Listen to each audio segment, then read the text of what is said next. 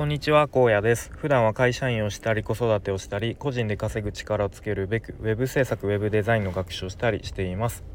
このチャンネルでは現在進行形で挑戦していることについての話や日常での気づきや学びをアウトプットしています、えー、今日のテーマはですね、え、DAO から IP は生まれるのかというテーマで話していきたいと思います。えーとまずちょっと最初に、まあ、DAO の定義についての話をしたいんですけれども、えーとまあ、日本語にすると自立分散型組織と言われていますね。うん、でまあ割と結構最近あのよく話題に上がるような気がしていますがまあ一番有名なのは多分池早さんがやっているやっているというか、まあ、中心になっているのかな、えっと、クリプト忍者 DAO か、うん。まあ、あとは西野さんの「えー、方でやっている西野さんがやってるわけじゃないですけれどもとチムニータウン DAO とかまあいろいろとこう DAO がありますが、まあ、一般的にじゃあ DAO ってどういう何なのどういうことなのっていうところで言うと多分、まあ、ものすごくざっくりというとなんか株式会社みたいに、まあ、リーダーとか中央がいなくてでなんかみんなで投票して、まあ、多数決的になんかプロジェクトを進めていく運営していくような組織みたいなことで言われていると思われます。で僕も、うん。まあ、そんなイメージでした。うん、で、まあ、結構西野さんの情報を追っているんですけれども僕は、まあ、西野さん最初からいやもうリーダーがいない組織。でリっていうのはまああんまうまくいかないでしょみたいなことを言われていましたね。うん、でなんか多数決でいいものはあの生まれませんよと。やっぱり最終的にはリーダーが、まあ、こうトップダウンで決めるというか、うん。まあ、そうしないと、まあ、きっといいものは生まれないよねということでそのチムニータウンダオも最初なんか西野さんが何も口出しせずにこうちょっと外から見ていたんだけど、まあ、結局まあなんかあの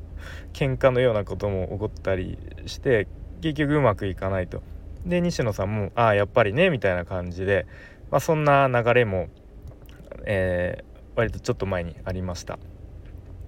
でえっとまあ先日ですねボイシーで中島聡さんの放送を聞いていたんですけどそこで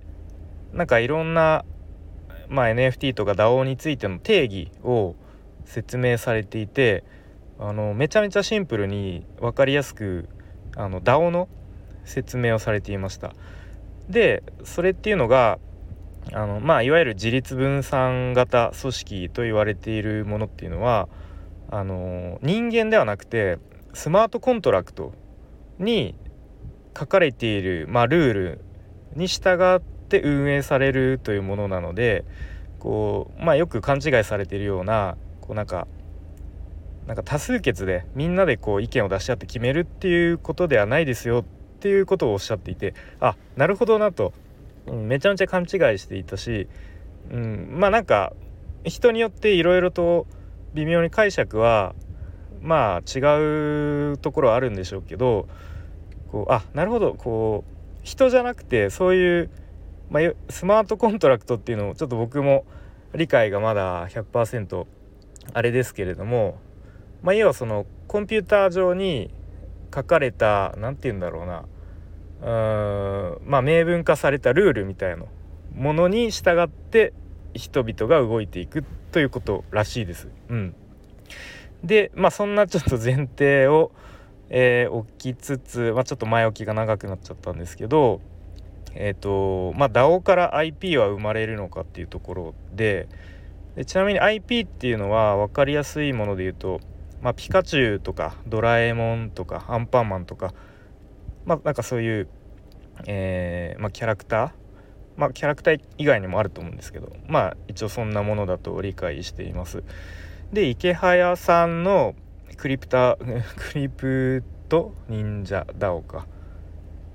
でまあそのクリプト忍者っていうキャラクターがいますよね。で確か池早さん自身がなんかもうこの先それこそ僕が死んだ後も何百年と続くようなキャラクター IP に育てたいみたいなことを言っていたのを聞いたことがあります。で実際確かあのー、なんかクリプト忍者のアニメ化とかもなんかそういうプロジェクトも確か進んでいたと思います。うん、であなるほどなと。そういうところを目指しているんだと。いうところを思っていましたがえっ、ー、とまあ今ちょうどボイシーフェスをやっていてで昨日まあちょっと僕全然聞けなかったんですけれどもあの西野さんとケンスーさんの対談がめちゃめちゃ面白くてで、まあ、その中の話でね、まあ、ちょっとあんまり詳しいことは話せないですけど、まあ、DAO から IP は生まれると思いますかみたいな話題になったんですね。うん、でそこでケンスーさんが「いやもう絶対無理」とか言ってバシッと切り捨てていてでまあなんか集英社とか、まあ、講談社っていうもうすごい大きいところがもう必死になってやっていて、まあ、10年にやっと1つぐらい「あのまあ、鬼滅の刃」とか、まあ、そういうのが生まれるぐらい、まあ、本当に難しいことだから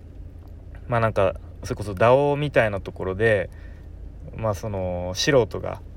やろうとしても無理でしょっていうことをおっしゃってました。うん、でもなんか DAO の中だとなんかみんな0から1を作りたがるみたいな話ででなんか西野さんが「いやちょっとそれは無理ですよ」って言ってもなかなかみんな信じたくないっていうのが多いそうですね。うん、でじゃあ料理で例えるとまあみんなレシピを見ながらやりますよね。いきなりなんか0から1でもなんか世の中にない料理を作ろう素人が作ろうとしてもまあ無理だってわかるのに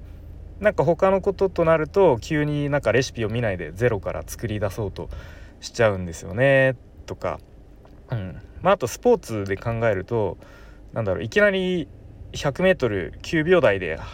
走るのは、まあ、ほぼ無理ですよねとかあとなんか今からメジャーリーガーを目指すのはいや無理でしょっていうのは分かるのになぜかなんかクリエイティブの世界になるとなんか私でもいけるかもみたいなこうなんかそういう風になってしまうと。うん、なので、まあ、そうではなくて、まあ、今すでにあるものになんかうまく乗っかった方が良くないですかということをまあ結構おっしゃってますよね。うん、であのまあクリエイターエコノミーっていうワード言葉がまあ今、うん、割と出てきてるんですかね。うん、でそれっていうのはまあ、本来すでに才能がある人、うん、本当は才能があるんだけどなかなか今までこう食っていけなかった稼げでいけなかった人があの稼げるようになりますよっていうことであってこうなんか一般のど素人がいきなり稼げるようになるっていうわけではないですよねということを、うん、話されてましたね。そうでもなんかクリエイターエコノミーという言葉が、まあ、ちょっとこうなんだろう課題解釈というかされてまあなんかほぼ無理無理なものをなんかこう何年もダラダラと続けてしまって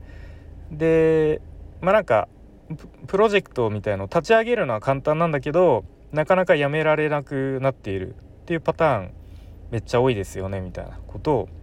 うん、話されていました。でなんかこの辺のこうなんだろうな。うんうんなんか話がすごい面白くてでまあ池早さんも、まあ、西野さんもケンスーさんももうそれこそその、まあ、業界のトップというか、うん、の人たちがこう一方池早さんはなんか IP をもう世界的な IP に育ててもっと言うとこの先何百年と続くようなものを作りたいと言っていて、うん、でもなんか西野さんとケンスーさんは、まあ、割と冷静というか、うん、あのー、まあ DAO から IP を生み出すっていうのはなかなか難しいんじゃないかっていうことを言っているので、うん。まあ、ある種こうちょっと正反対というかのことを言っているのがなかなか興味深いなと思いました。はい。でそうですね。まあなんかこの先、まあ、もしかしたらクリプト忍者っていうキャラクターがこうもっともっとね世界的にめちゃめちゃ有名になるっていう可能性もなんかああるとは思うのでなんかこの辺のなんだろうちょっとこう流れを追っていきたいなと思いましたという話です。はい、それでは今日も最後までお聴きいただきありがとうございました。じゃあまたね